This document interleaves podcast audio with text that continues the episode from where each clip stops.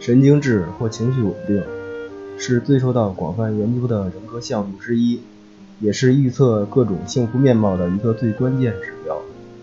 尽管我们已经看到严谨的自律性、亲和性与幸福有着复杂的关系，神经质、情绪稳定这一向度倒是颇为直截了当。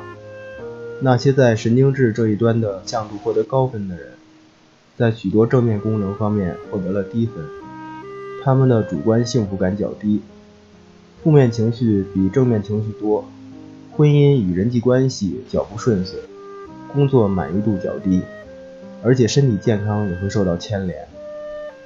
我该强调，我们在此讨论的不是精神官能症这类疾病，我们所谈的是每个正常人皆有。却程度各有差别的一个项目。神经质的最主要特征是对环境里的负面暗示过度敏感。这种敏感性有一个明确的神经学基础，神经质与杏仁核的过度敏感有关。杏仁核是一个当下遭遇威胁时会对有机体发出警告的脑部构造。在神经质等级获得高分的人，会觉察、回想。并且反刍自己感知到的威胁、危险与轻微冒犯。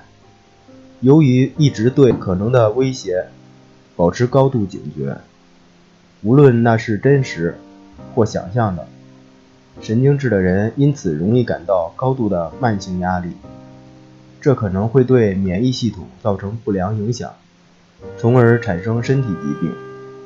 他们较常有睡眠障碍，也较常看医生。而且一般来说，他们自诉的健康问题较多。虽然对环境里的威胁或危险信号提高警觉，对每个人来说是件重要的事，但是神经质的人却对这些暗示过度敏感。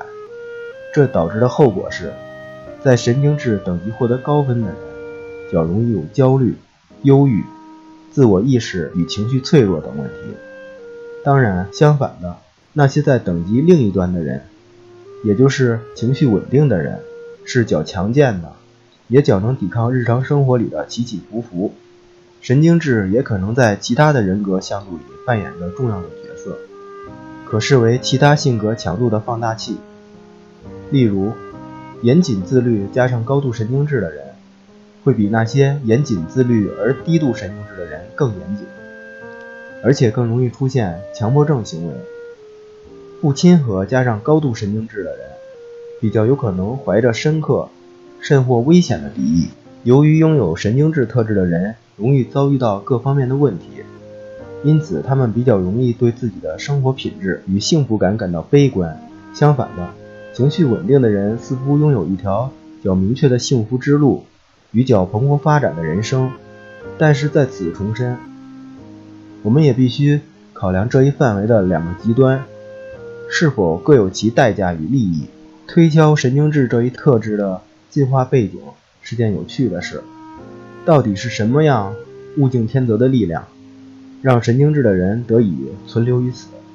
我想，关键是他们的感受性。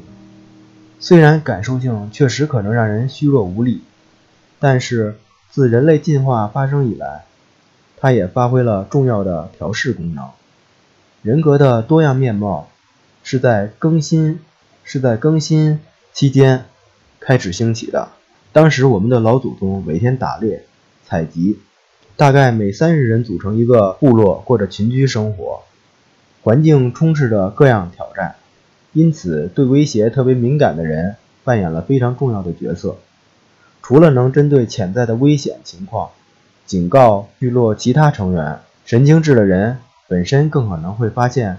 并且避开掠夺者，而他们那些较快乐且情绪稳定的朋友们，反而更有可能成为受害的猎物。虽然现今威胁的本质已经与远古时期大不相同，却依然普遍存在。因此，神经质者的敏感特性可能仍将持续发挥保护的作用。